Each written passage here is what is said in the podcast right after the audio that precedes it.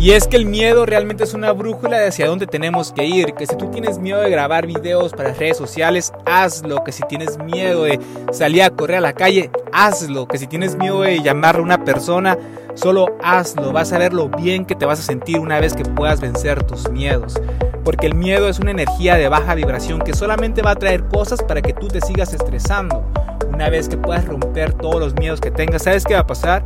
Va a pasar que te vas a sentir más seguro y más confiado de ti mismo y eso, eso es un imán para traer cosas positivas a tu vida.